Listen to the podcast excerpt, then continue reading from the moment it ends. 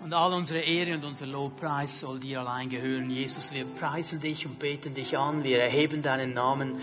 Und Herr, wir sind so dankbar, dass wir wissen dürfen, dass du nicht nur der Herr bist, der den Namen hat, der über jedem Namen ist. Und dass du auf dem Thron sitzt und regierst. Und dass wir auch wissen dürfen, dass du uns verheißen hast, wenn wir zusammenkommen in deinem Namen, da bist du mitten unter uns. Und ich danke dir, Herr, für deine Gegenwart. Danke, dass du jede einzelne Person kennst und jede einzelne Person auch berühren möchtest durch diesen Gottesdienst, auch durch dein Wort. Und Herr, es ist mein Gebet, dass Geist Gottes du einfach deinen Dienst tun kannst in unserer Mitte, unsere Herzen berühren kannst, unsere Herzen ausrichten kannst auf dich selber und dass wir durch dein Wort heute Morgen gesegnet und gestärkt werden. Ich preise dich dafür, Herr. Amen. Amen. Bevor ihr euch setzt, dreht euch doch schnell zu eurem Nachbarn links und rechts und wünscht ihm Gottes Segen.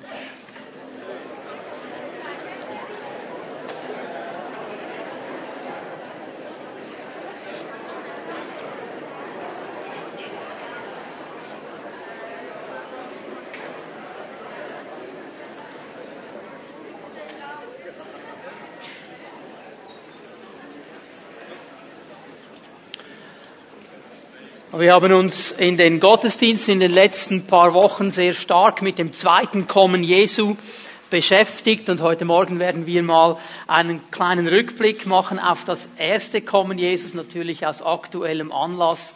Das habt ihr ja alle schon gemerkt mit den Liedern, auch mit der Einleitung. Äh, wir bereiten uns auf die Weihnachtsfeier vor und darum wollen wir auch heute Morgen darüber nachdenken was das denn zu bedeuten hat für uns. Es fällt mir auf in unserer Zeit, in unserer Gesellschaft, dass wir uns immer mehr entfernen von den christlichen Grundwerten und christlichen Grundwahrheiten, die unsere Gesellschaft eigentlich ausmachen. Ähm, in den letzten Tagen und Wochen, wenn ich mit Menschen gesprochen habe, äh, da wurde mir immer wieder gewünscht, frohe Festtage, schöne Feiertage, und es ist eigentlich nett und gut und freundlich, aber eigentlich hat mir niemand schöne Weihnachten gewünscht. Und ich denke manchmal, man darf fast nicht mehr über Weihnachten sprechen. Äh, wenn ich in der Zeitung lese, dass es schwierig ist, in einer öffentlichen Schule ein Krippenspiel äh, äh zu machen, weil da Kinder anderer Religionen sich dann irgendwie falsch am Platz vorkämen, dann frage ich mich schon, wo wir da gelandet sind. Und darum ist mein Predigtthema heute Morgen ganz einfach. Ich glaube an Weihnachten. Und das, und das will ich proklamieren und, und, und uns klar machen und auch dafür beten mit euch zusammen, dass wir mehr und mehr verstehen, was Weihnachten wirklich bedeutet. Und das wäre jetzt ja interessant. Wir haben leider die Zeit nicht. Aber ähm, was bedeutet eigentlich das Wort Weihnachten? Ich habe mal versucht herauszufinden, woher dieses Wort kommt und was es eigentlich bedeutet. Äh, und ich bin fündig geworden vor einer sehr, sehr langen Zeit, 1170, also das ist sehr lange her. In einer Predigtsammlung wurde da folgende Aussage gefunden, hat jemand gesagt, die Gnade Gottes kam zu uns in dieser Nacht, darum heißt sie althochdeutsch Vihenat, geweihte Nacht heilige Nacht, abgesonderte Nacht. Also Weihnachten bedeutet diese eine ganz spezielle Nacht. Wir nennen das ja oft so, die heilige Nacht. Heiligabend haben wir früher als Kinder immer gesagt. Das war unsere Feier, oder? Am, am Heiligabend. Ein Abend, ein spezieller Abend, ausgesondert von Gott. Und an diesem Abend wird gefeiert, dass die Gnade Gottes zu uns Menschen gekommen ist. Es ist dieser spezielle Moment. Ich glaube, dass Gott einen Terminkalender hat im Himmel, ob der elektronisch oder auf Papier ist, das will ich jetzt gar nicht groß diskutieren, das sehen wir dann mal. Er funktioniert auf jeden Fall. Dieser Terminkalender, den kennen wir nicht. Das haben wir jetzt ja gesehen in diesen Predigten über die Endzeit auch. Es gibt diese Zeiten und Zeitpunkte. Gott kennt sie. Wir kennen sie nicht. Aber ich weiß, es gibt da eine, eine Nacht und die wurde von Gott markiert markiert von Anbeginn der Zeit. Das war diese eine Nacht, wo er gesagt hat, an dieser Nacht werde ich kommen und die Gnade Gottes wird dem Menschen erscheinen. Das ist diese heilige Nacht, das ist diese geweihte Nacht. Und diese Gnade Gottes, diese Gnade Gottes hat einen Namen. Und dieser Name ist Jesus Christus. Und um ihn geht es. Und nur um ihn geht es. Und wenn wir Weihnachten feiern und wenn wir an Weihnachten glauben, dann geht es um Jesus Christus. Er ist die Gnade Gottes, die Mensch geworden ist, in unsere Mitte gekommen ist und uns versöhnt hat mit dem himmlischen Vater. Das ist diese starke Botschaft. Und wenn mir da jemand sagen will, ja, okay, lasst uns doch ganz interreligiös die Sache anpacken. Wir sprechen doch einfach von einem Lichterfest. Jesus ist doch auch das Licht, das in die Welt gekommen ist. Und die Hindus, die haben auch ein Lichterfest, die Wali. Und die Juden haben Chanukka und, und, und. Die anderen haben sicher. Lass uns doch einfach ein Lichterfest machen. Hör mal, es geht nicht um eine Pfunzel. Es geht nicht um eine Kerze. Es geht um Jesus Christus. Es geht um ihn. Er ist gekommen. Er ist die Gnade Gottes. Und darum proklamiere ich, ich glaube an Weihnachten. Und ich glaube an die Feier der Geburt Jesu. Und ich freue mich darüber. Und ich hoffe, dass wenn wir durch sind mit der Predigt, wir uns alle freuen darüber. Ich möchte eine ganz bekannte Stelle lesen, Matthäus 1, ab Vers 18. Dies ist die Geschichte der Geburt Jesu Christi.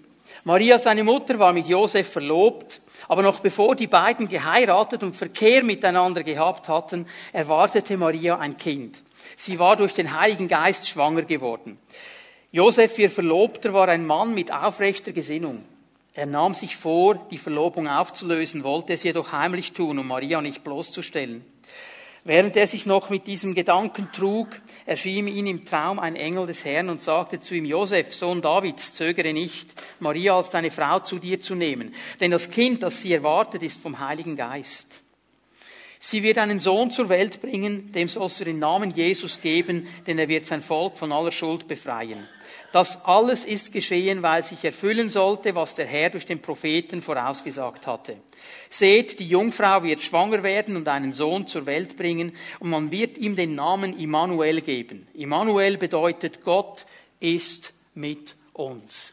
Das sind ganz, ganz bekannte Worte. Ich gehe mal davon aus, die meisten von uns haben die schon irgendwo einmal gehört. Ich möchte euch hier mal am Anfang nur auf Folgendes hinweisen. Josef in diesem Traum, wo ihm dieser Engel begegnet, er bekommt diese Prophetie noch einmal vor Augen geführt. Josef war ja ein Israelit, ein Mann, der den alten Bund kannte. Und er hatte diese Prophetie von Jesaja, er war dieser Prophet, der das ausgesprochen hat, ganz sicher schon gehört. Und jetzt wird er durch den Engel im Traum wieder an diese Prophetie erinnert. Seht, die Jungfrau wird schwanger werden, einen Sohn zur Welt bringen, man wird ihm den Namen Immanuel geben. Gott mit uns. Und jetzt wollen wir ganz schnell zu Jesaja 7 gehen. Jesaja 7, wir wollen diese Prophetie mal schnell im Zusammenhang lesen, wo Jesaja sie zum ersten Mal gegeben hat, damit wir verstehen, was der Punkt hier eigentlich ist. Jesaja 7, Vers 10. Weiter redete der Herr zu Ahas und sprach, er bitte ein Zeichen von dem Herrn, deinem Gott. Er bitte es in der Tiefe oder droben in der Höhe. Da antwortete Ahas, ich will nichts erbitten, damit ich den Herrn nicht versuche. Darauf sprach Jesaja, höre doch, Haus David. Ist es euch nicht genug, dass ihr Menschen ermüdet, müsst ihr auch meinen Gott ermüden. Darum wird euch der Herr selbst ein Zeichen geben. Siehe, die Jungfrau wird schwanger werden und einen Sohn gebären und wird ihm den Namen Immanuel geben. Hier haben wir diese Prophetie noch einmal. Jetzt möchte ich aber, dass wir den Zusammenhang hier verstehen. In Vers 10 wurde Ahas angesprochen. Ahas ist der König über Juda und über Jerusalem. Er war der Mann, der auf dem Thron saß Israel war ja geteilt zu diesem Zeitpunkt. Es gab ein Zehn-Stämme-Reich und dann diese beiden Stämme, die ja ähm, Ahas sie regiert hat. Ahas war kein göttlicher Mann. Er war nicht ein Mann, der Gott gesucht hatte. Er hatte seine eigene Agenda. Er hat die Dinge so gemacht, wie er es wollte. Er hat Gott seiner Vorfahren nicht gesucht. Und jetzt geschieht das, was immer wieder in der Geschichte des Volkes Gottes auch geschehen ist. Wenn Gott nicht gesucht worden ist, dann kommt Angriff, dann kommen andere Nationen, versuchen Jerusalem einzunehmen. Das ist auch hier geschehen. Es ist eine ganz große Not. Das sind verschiedene Nationen um Jerusalem herum. Und Gott kommt in seiner Gnade, obwohl dieser König ihn nicht sucht, kommt Gott in seiner Gnade und hilft Israel und hilft eigentlich somit auch Ahas und versucht eigentlich sein gottfernes Herz zu bewegen. Er versucht ihn zu berühren, er versucht ihm die Gnade zu zeigen und lockt lockt ihn eigentlich zurückzukommen, gibt ihm hier eigentlich einen Sieg. Und darum, und hier setzt das jetzt ein, darum kommt er jetzt noch einmal zu ihm, weil Gott ja weiß, das hat nicht gereicht. Das hat nicht gereicht. Wenn du dann den Vers 9 mal liest, Jesaja 7, Vers 9, kannst du zu Hause sonst noch lesen. Der Schluss ist ganz interessant. Wer vertraut, der bleibt. Ahas, wer vertraut, der bleibt. Ahas, wenn du vertraust, wirst du bleiben. Ich suche das Vertrauen. Ich suche das Vertrauen. Ich suche eine Beziehung zu dir, okay? Und Ahas war aber nicht in der Lage. Und jetzt sagt der Herr nochmal zu ihm, er versucht ihn wirklich zu gewinnen. Vers 11, er bitte ein Zeichen von dem Herrn. Ahas, wenn dir das jetzt alles noch nicht genug ist, jetzt gebe ich dir eine carte blanche. Du darfst dir ein Zeichen von mir erbitten. Ich weiß nicht, wie es dir jetzt geht. Stell dir mal vor, Gott sagt dir, du darfst dir etwas erbitten von mir. Ein Zeichen, egal was es ist, schau mal, wie Gott ihm das sagt. Er bitte es in der Tiefe oder droben in der Höhe. Also mit anderen Worten, es gibt keine Limite für das, was du erbitten darfst. Es kann so tief sein, wie es will, es kann so hoch sein, wie es will, es gibt keine Limite. Ich bin Gott, er bitte dir etwas. Er bitte dir einfach etwas. Also ich glaube, da gibt es Leute unter uns, die haben zwei, drei Dinge, die sie sofort sagen würden. Und jetzt kommt Ahas, oberfromm Oberfromm, schau mal, Vers 12. Ich will nichts erbitten, damit ich den Herrn nicht versuche. Ja, das tönt jetzt ja absolut demütig, oder? Also es tönt jetzt so fromm. Also das ist Wahnsinn, oder? Nur hat Gott verstanden, dass es nicht das ist, was er sucht. Und dass Ahas sein Herz nicht verändert hat. Denn in der Hinterhand ist Folgendes gelaufen. Ahas hat schon mit dem König von Assur einen Deal gemacht, einen Bund gemacht und gesagt, ähm, König von Assur, das ist eine große Streitmacht, falls Israel nochmal angegriffen wird, dann kommst du und hilfst mir. Ich will deine Hilfe haben. Ich mache einen Deal mit dir. Gott hat das genau gewusst und er versucht ihn da wegzulocken. Und der Achas, das war ganz ein cleverer Typ, muss mal die Geschichte lesen, zweiten Chroniker, der hat gesagt, ich gebe dir die zehn Stämme. Über die hat er gar nichts zu sagen gehabt. Da war ein anderer, du kannst die haben. So mit anderen Worten, ich verwette den ganzen Besitz von Markus auf diese Sache, oder? Das ist ja seine Sache, nicht mehr der hat dann diesen Deal gemacht und sagt jetzt ganz froh, nein, nein, nein, ich will den Herrn nicht irgendwie in Versuchung führen und, und, und. Und jetzt wird der Herr ein bisschen sauer. Und er spricht durch Jesaja, Vers 13. Höre doch, Haus David. Unterstreicht das in deiner Bibel, Haus David. Das ist ein wichtiger Schlüssel dieser ganzen Prophetie. Ist es euch nicht genug, dass ihr Menschen ermüdet, müsst ihr auch meinen Gott ermüden. Mit anderen Worten, wie lange willst du meine Geduld noch weiter treiben? Wie lange willst du mich noch müde machen mit deiner Art und Weise und hörst nicht auf das, was ich dir eigentlich sagen möchte? Und jetzt sagt der Herr Folgendes, darum werde ich dir selber ein Zeichen geben. Ich werde es dir trotzdem geben, auch wenn du nichts sagst. Es kommt ein Zeichen von mir. Siehe, die Jungfrau wird schwanger werden, einen Sohn gebären und wird ihm den Namen Immanuel geben. Das war diese Prophetie. Und jetzt kommt natürlich die ganz große Frage, wie ist das jetzt ein Zeichen für Ahas? Weil das, was der Prophet hier sagt, wird erst 700 Jahre später geschehen. Warum ist das, was Jesaja hier sagt, ein Zeichen für Ahas? Es ist ein messianisches Zeichen, bezieht sich auf Jesus. Noch einmal hast du angestrichen in deiner Bibel Haus Davids ist der Schlüssel. Ahas war der König über dem Haus Davids. Auch wenn er kein göttlicher König war, er war trotzdem gesetzt als König über diesem Haus. Und aus diesem Haus Davids kommt der Bibelkenner Messias. Aus diesem Haus Davids, wo dieser ungöttliche König auf dem Thron sitzt, wird der Messias kommen. Aus dem Stamme Juda. Und das wusste sogar Ahas, auch wenn er nichts mit Gott am Hut hatte. Das wusste sogar er. Und was eigentlich hier das Zeichen ist, ist folgendes. Ahas, ich habe einen Plan und eine Vision. der Messias wird kommen aus diesem Haus, aus diesem Stamm, aus dieser Linie. Und solange der Messias nicht gekommen ist, wird Jerusalem nicht untergehen. Solange der Messias nicht gekommen ist, wird nichts geschehen, was zerstören könnte, was ich tun werde, weil ich einen Plan und eine Vision habe. Obwohl er erst in 700 Jahren kommt, Ahas, du musst wissen, du wirst nicht untergehen, auch wenn du ein ungöttlicher König bist. Und weißt du, was mich ermutigt hat? Ich musste daran denken, dass wir genau dasselbe Zeichen haben. Gott hat einen Plan und eine Vision für jeden Einzelnen von uns. Gott hat einen Plan für dein Leben und für mein Leben. Wir sind nicht ein Produkt des Zufalls. Gott hat uns geplant, Gott hat uns gesetzt und Gott hat für jeden von uns einen ganz spezifischen Plan. Und er hat gute Gedanken und er hat schöne Gedanken und er will Hoffnung in unsere Leben hineinbringen und er sagt, das wird nicht zerstört werden, bis ich wieder zurückkomme. Es wird nicht zerstört werden, bis ich wieder zurückkomme. Und ich möchte, dass wir an diesen Weihnachten ermutigt werden von dieser Wahrheit. Vielleicht gibt es noch so viele Dinge in deinem Leben, wo du sagst, hier hat Gott zu mir gesprochen, hier habe ich eine Verheißung, hier habe ich eine Prophetie, hier hat Gott mir etwas gesagt, dass das kommen will, es ist noch nicht gekommen.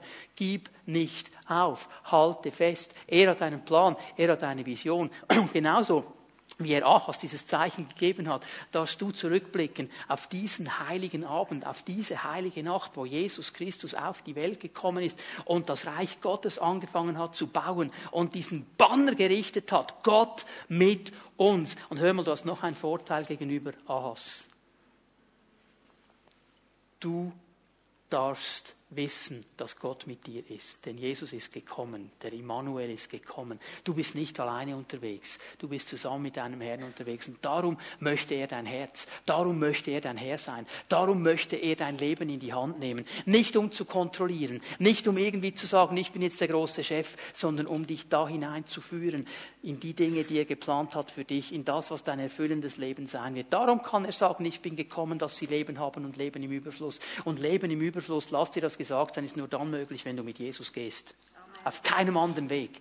Denn er weiß, was du wirklich brauchst. Er hat dich geschaffen und er hat einen Plan. Okay, und jetzt muss ich nochmal zurückgehen auf diese Matthäus-Stelle und ich muss euch zwei wichtige Punkte zeigen. Ich glaube nicht nur an Weihnachten, ich glaube noch an zwei weitere Dinge, die im Zusammenhang mit Weihnachten ganz wichtig sind. Und ich wünsche mir, dass diese beiden Glaubenswahrheiten sich in unseren Herzen festkrallen heute Morgen, weil sie uns eine Stabilität geben werden für unser geistliches Leben, weil wir hier Dinge anfangen zu verstehen. Ich glaube an Weihnachten, ich glaube aber auch an die Jungfrauengeburt. Es gibt Menschen, die denken, ist ja gar nicht so wichtig, Jungfrauengeburt, das ist so eine theologische Spielerei wieder. Was machen die da mit der Jungfrau? Das ist doch nicht wichtig für meinen Alltag. Doch, das ist absolut wichtig. Es ist etwas vom Wichtigsten. Es ist extrem wichtig. Warum ist es wichtig, dass Jesus von einer Jungfrau geboren worden ist? Ganz einfach. Dass er von einer Jungfrau geboren ist, heißt, dass er 100% Gott ist. Dass er 100% Gott ist. Er ist Gott, der auf diese Welt kam und unter uns lebte. Er ist absolut Gott.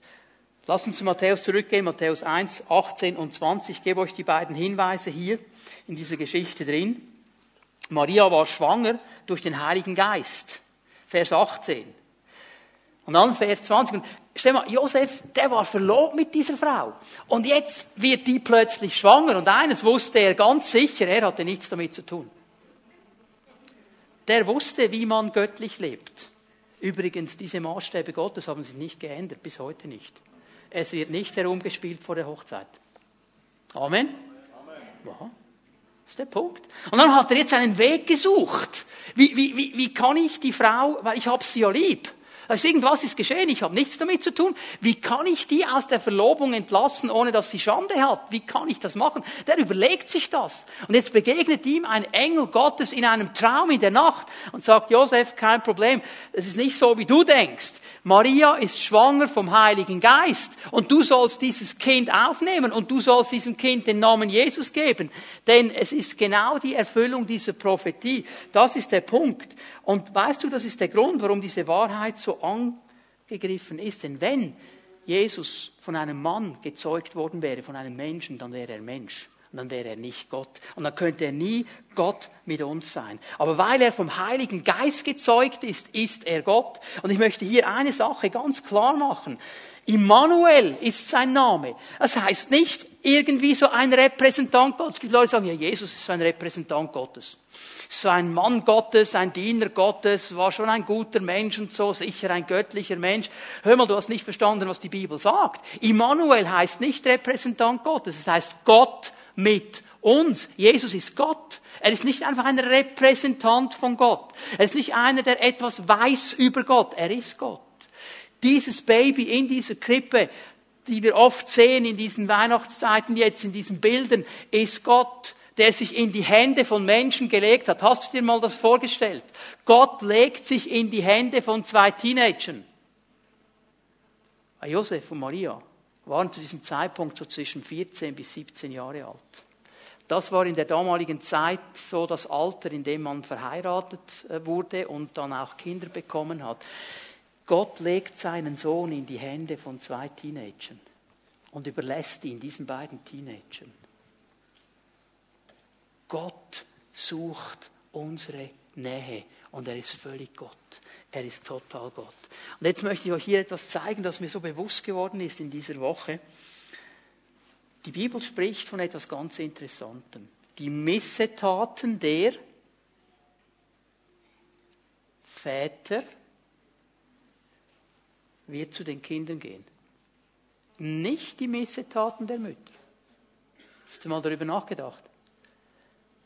Die Missetaten der Väter. Jesus wurde nicht von einem Mann gezeugt. Er hat keinen leiblichen Vater. Mit anderen Worten, er ist frei von jeder Sünde. Er ist absolut rein, weil er durch den Heiligen Geist gezeugt worden ist, hineingelegt. Er, Gott hat zwar den Mutterleib, die Gebärmutter von Maria gebraucht, aber der Same da kam vom Heiligen Geist. Und er hat nichts zu tun mit einem Menschen. Darum kann diese Gesetzmäßigkeit hier unterbrochen werden. Und Gott ist zu uns Menschen gekommen und hat uns in seinem Sohn Jesus Christus das größte Geschenk gemacht, das wir uns überhaupt vorstellen können. Er selber hat unsere Nähe gesucht. Er selber kam, geboren von dieser Jungfrau Maria, gezeugt durch den Heiligen Geist, auf diese Erde. 100 Prozent Gott. Und wir lesen ja oft und gerne Johannes 3,16. Das ist ja vielleicht die bekannteste Bibelstelle, die es überhaupt gibt. Und sie beschreibt ja dieses größte Geschenk. Und ich habe in dieser Woche eine Zusammenfassung oder Auslegung, wie immer du das nennen willst, dieses Verses gesehen, das ich euch gerne weitergebe. Das ist nicht von mir, ich werde mich hier nicht mit fremden Fäden schmücken, aber das hat mir so gut gefallen, habe gedacht, das muss ich in die Predigt einbauen.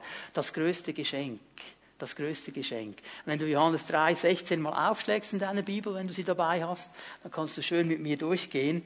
Und ich möchte dir zeigen, dass dieser Vers voll ist von diesem größten Geschenk. Denn Gott, der größte Liebhaber, hat der Welt die größte Gemeinschaft, seine Liebe dadurch gezeigt, das größte Maß an Liebe, dass er seinen einzigen Sohn, das größte Geschenk, für sie hergab, die größte Handlung der Weltgeschichte, damit jeder die größte Gelegenheit, der an ihn glaubt, die größte Einfachheit. Es braucht nur dein vertrauendes Herz, mehr braucht es nicht. Nicht verloren geht, die größte Verheißung, sondern der größte Unterschied, das ewige Leben, der größte Besitz hat die größte Gewissheit. Ist das nicht gewaltig? Ist das nicht gewaltig? Dass wir in Jesus Christus größten, den größten Besitz, das größte Geschenk, die größte Gewissheit haben dürfen, weil er auf diese Erde gekommen ist. Wenn wir ihm vertrauen, wenn wir ihn einladen, unseren Herzen zu sein, wenn wir ihn einladen, in unserem Leben Raum zu nehmen, dass wir drin sind in dem, was Gott von Anfang an geplant hat für den Menschen. Gott mit uns. Immanuel bedeutet, Gott hat nicht einen Repräsentanten geschickt. Gott kam selber, um uns zu erlösen. Er hat nicht einen Engel geschickt. Er hat nicht irgendwo eine, ein Opferlamm sich ausgesondert. Er kam selber. Ich habe eine Geschichte gehört von einem Mann, der hatte einen Freund, Und dieser Freund war ein Richter in einer Stadt, ein ziemlich bedeutender Richter. Und jetzt hat dieser Mann eine Buße bekommen. Er hat falsch geparkt, bekommt eine Polizeibuße und hat irgendwie das Gefühl gehabt, also das möchte ich jetzt nicht zahlen. Mein Freund, der Richter, der kann sicher was mischen. Das ist ja ein guter Mann, ein großer Richter, ein, ein, ein begabter Mann. Und er geht zu ihm und sagt, hör mal, du bist hier ein hoch angesehener Richter in dieser Stadt und du kannst sicher irgendetwas machen mit dieser Buße. Bitte handle irgendwie, mischle etwas. Und dann haben sie sich einige Zeit nicht gesehen und ähm, der Mann hat die Buße nicht bezahlt, hat auch nie eine Mahnung bekommen, die Polizei ist auch nicht vorbeigekommen, also hat er angenommen, äh, der Richter, der hat irgendwie so einen magischen Trick gemacht, weil er eben Richter ist und die Sache ist geregelt. Sie treffen sich auf jeden Fall ein paar Wochen später und er sagt ihm, du, ähm, Dankeschön, dass du das geregelt hast für mich mit dieser Buße und bist wirklich cool. Ich habe mir schon gedacht, du als großer Richter, du kannst ganz sicher etwas äh, ähm, äh, bewirken in dieser Sache. Jetzt würde mich aber interessieren, was hast du gemacht? Und der Richter hat gesagt, ich habe sie für dich bezahlt. Dann sagt was? Ja, ja, warum? Und er hat gesagt, ja, jetzt sag mir mal ganz ehrlich, hast du im Parkverbot geparkt oder nicht? Und er sagt, ja. Ja, ist das eine Schuld, oder nicht? Und er sagt, ja, es ist eine Schuld. Er sagt, also, Schuld muss beglichen werden. Wie könnte ich ein richtiger Richter sein und ein gerechter Richter sein, wenn ich jetzt irgendwo was mischen würde, weil du mein Freund bist? Also aber, weil ich dich lieb habe und du mein Freund bist, habe ich die Buße für dich bezahlt. Hör mal, der gerechte Richter des ganzen Universums er wusste genau, dass Schuld nicht einfach stehen gelassen werden kann. Sie muss beglichen werden. Aber er hat sie nicht auf uns abgewälzt. Er selber ist gekommen, wie dieser Richter in dieser Geschichte. Und er hat die ganze Buße für dich und für mich bezahlt, weil er uns liebt, weil er unser Freund sein will, weil er uns bei sich haben will. Das ist die Bedeutung von Weihnachten. Und darum ist es so wichtig, dass Jesus von einer Jungfrau geboren worden ist. Denn wäre er nicht von einer Jungfrau geboren, wäre er nicht sündlos und er könnte nicht der Richter sein, der für die Sünde bezahlt und er könnte uns nicht erlösen und befreien. Jesus ist Immanuel. Gott mit uns. Jesus hat den Preis für die Sünde selber bezahlt. Er hat das selber bezahlt. Er hat nicht jemand anderen geschickt. Jesus war völlig Gott auf dieser Erde. Nicht einfach ein Repräsentant Gottes. Nicht einfach ein Botschafter Gottes. Die Leute sagen, ja, Jesus war ein Prediger, ein Botschafter von Gott. Weißt du was? Jesus war nicht ein Botschafter Gottes. Jesus war Gott mit einer Botschaft. Das ist ein Riesenunterschied. Er ist Gott, der gekommen ist mit einer Botschaft, die sagt, ich liebe dich und ich tue alles, was ich tun muss, um dich zu erlösen. Und ich tue alles, was ich tun kann, um dich davon zu überzeugen. Und ich werde alles für dich tun, was dein Leben zu einem überfließenden Leben macht, wenn ich dein Herr sein darf. Jesus ist Gott. Amen. Der erste Punkt muss noch einen zweiten geben hier. Ich glaube nicht nur an Weihnachten, ich glaube nicht nur an die Jungfrauengeburt, ich glaube auch, und das tönt jetzt im ersten Moment wie ein Widerspruch, dass Jesus im Fleisch gekommen ist. Dass er völlig Mensch war. Das glaube ich auch. Und das ist genauso umkämpft wie die Jungfrauengeburt. Das ist genauso umkämpft. Und dieser Kampf, dieser Kampf, der war schon da, als Jesus auf der Erde war. Hast du mal darüber nachgedacht, wie er zu seinen Jüngern so einer Stelle sagt, du übrigens, ähm, was sagen die Leute, wer ich bin? Ah, und die einen sagen, ah, du bist ein Prophet, du bist das, die einen sagen das, die einen sagen das. Und dann kommen all die verschiedensten Ideen, wer jetzt Jesus wäre. Also diese Diskussion, dieses Spannungsfeld, wer Jesus ist, wurde damals schon ganz groß diskutiert. Und was wir hier verstehen müssen, dass Jesus 100% Gott ist und trotzdem ins Fleisch gekommen ist und 100% Mensch war. Denn auch das musste er sein, um uns wirklich zu erlösen und wirklich unser Herr zu sein. Ich gebe euch hier eine Bibelstelle aus Johannes 1. Im Anfang war das Wort, das Wort war bei Gott und das Wort war Gott. Das ist das, was wir schon gesehen haben im ersten Punkt meiner Predigt. Jesus war Gott. Und jetzt lass uns zu Vers 14 gehen. Er, der das Wort ist, wurde ein Mensch von Fleisch und Blut und lebte unter uns. Er ist nicht in dieser Stellung geblieben. Er hat bewusst diese Stellung Gott zu sein, aufgegeben. Philipper 2.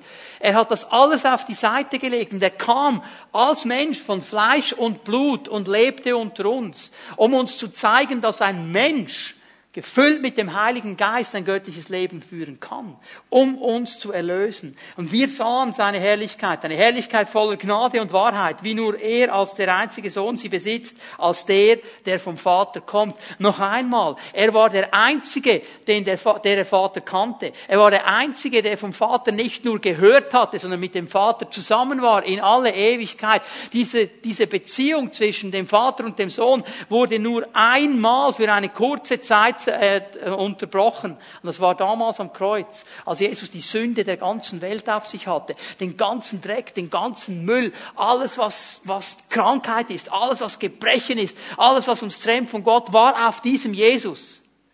Und jetzt muss der Vater, der heilig ist und gerecht ist, sich wegdrehen von seinem Sohn. Und es dann, wenn Jesus ausruft am Kreuz, mein Gott, mein Gott, Warum hast du mich verlassen? Und das war die dunkelste Stunde des Kreuzes. Er hat ihn nie, nicht einmal Gott genannt. Er hat immer vom Vater geredet. Er hat immer von Abba gesprochen. Nur in diesem Moment wird diese Distanz sichtbar und sagt, mein Gott, mein Gott, warum hast du mich verlassen? Natürlich wusste Jesus warum. Er hat all diese Dinge getragen für uns, für dich und für mich. Jesus Christus hat sich dazu entschieden, Fleisch zu werden. Ich könnte euch einige Bibelstellen geben aus den Johannesbriefen, wo dieses Thema immer und immer wieder diskutiert wird. Ich gebe euch nur die Stellen, ich werde sie nicht lesen. 1. Johannes äh, Kapitel 4, die Verse 2 und 3.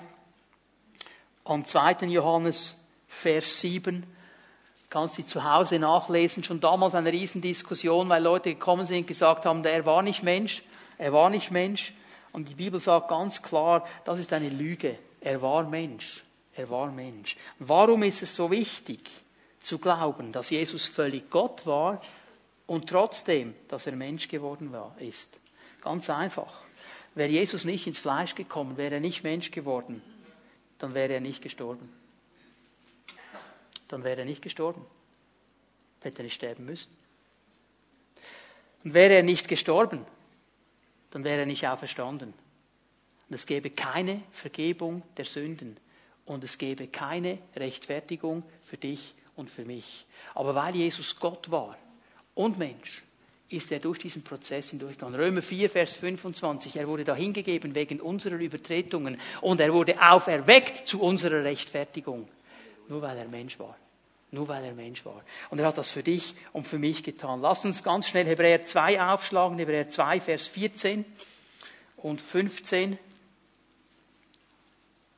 Weil nun aber alle diese Kinder Geschöpfe aus Fleisch und Blut sind, du und ich, spricht von uns hier, ist auch er, Jesus, ein Mensch von Fleisch und Blut geworden.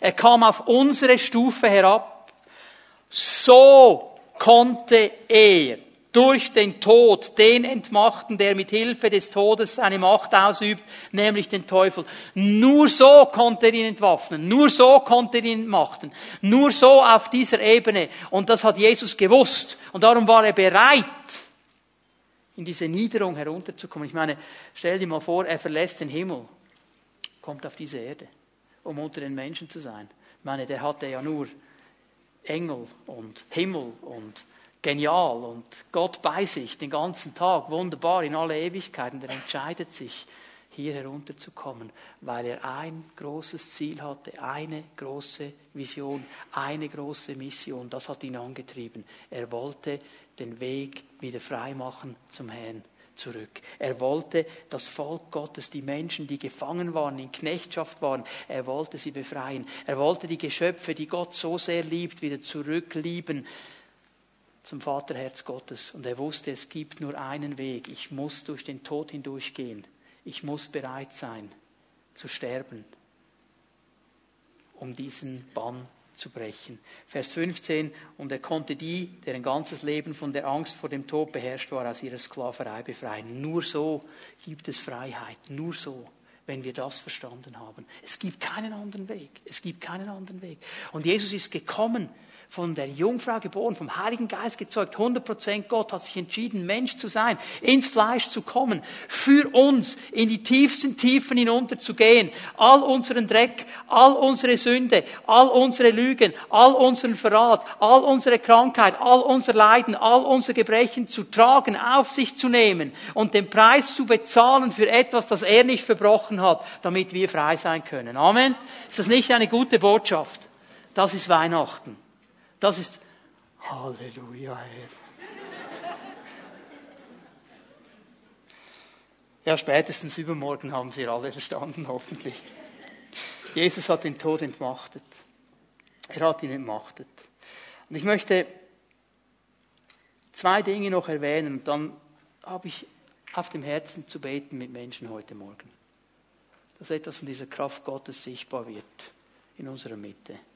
Weil Jesus Mensch geworden ist, sind zwei Dinge geschehen. Lass uns Hebräer 4 aufschlagen, Hebräer 4, Vers 15.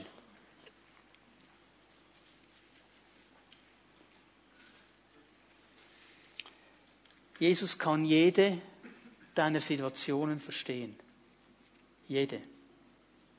Es gibt keinen Umstand, es gibt keine Situation, in der du stehst, durch die du gehst, die Jesus nicht verstehen könnte. Keine. Hebräer 4, Vers 15. Jesus ist ja nicht ein hoher Priester, der uns in unserer Schwachheit nicht verstehen könnte. Vielmehr war er genau wie wir Versuchungen aller Art ausgesetzt, allerdings mit dem entscheidenden Unterschied, dass er ohne Sünde blieb. Er kennt jede einzelne Situation, durch die du gehst. Er kennt das alles. Und jetzt kommt Vers 16, der so wichtig ist.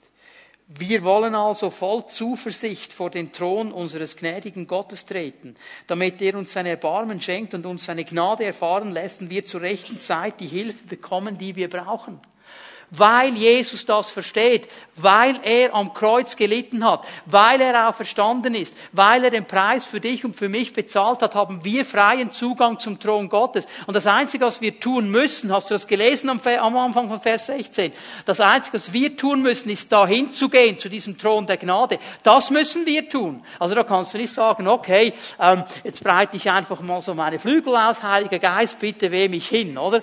Das musst du schon selber machen. Aber vor diesem Thron der Gnade wirst du Erbarmen finden und rechtzeitige Hilfe finden, weil Jesus versteht die Situation, in der du bist. Du sagst, ah, ich bin so abgelehnt, alle sind gegen mich. Jesus war auch abgelehnt. Er wurde ausgelacht. Er wurde verspottet, er wurde verachtet, er wurde gehänselt. Wenn du von Ablehnung sprichst, er weiß, von was du sprichst, er weiß genau, von was du sprichst. Und ich glaube, dass keiner von uns an ein Kreuz genagelt wurde, nackt, und die Leute sind dran vorbeigegangen und haben Witze gemacht. Hey, komm doch runter. Mach doch was. Andere hast du geheilt. Was ist jetzt mit dir? Und ihr wisst ja, dass dieser Jesus gesagt hat, kein Problem, ich mach so und es kommt eine Legion Engel. Ich kann sofort herunterkommen, wenn ich will. Er weiß was in deinem Herzen abgeht. Und er ist der Einzige, der Heilung bringen kann, weil er hat den Preis dafür bezahlt. Du sagst, ich werde verachtet, ich werde verspottet, ich bin verlogen worden, belogen worden, meine Freunde haben mich total äh, äh betrogen. Ja, wie ist es mit Jesus? All seine Freunde, die da waren und mit ihm waren in den guten Zeiten, die waren dann plötzlich nicht mehr da. Alle sind sie davon gerannt. Er war völlig alleine. Er weiß, was Einsamkeit ist sogar seine dicksten drei Freunde. Seine dicksten drei Freunde. Und nur von ihnen hat er erwartet, dass sie mit ihm durchkämpfen könnten. Nur von ihnen. Und er hat auch nur eine Stunde erwartet. Die sind alle eingepennt. Und Jesus hat alleine gekämpft. So gekämpft, dass er Blut geschwitzt hat. Du redest von Einsamkeit. Jesus weiß, von was du sprichst. Und weil er weiß, von was du sprichst, versteht er dich.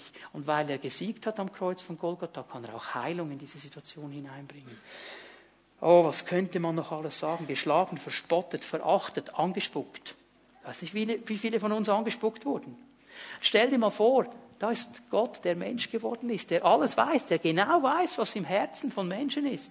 Und sie verbinden ihm die Augen. Und irgendeiner aus der Meute schlägt ihn. Und sagt, okay, wenn du der Messias bist, sag, wer es war, sag, wer es war. Er hätte es tun können. Er hätte es tun können. Er hat es nicht gemacht.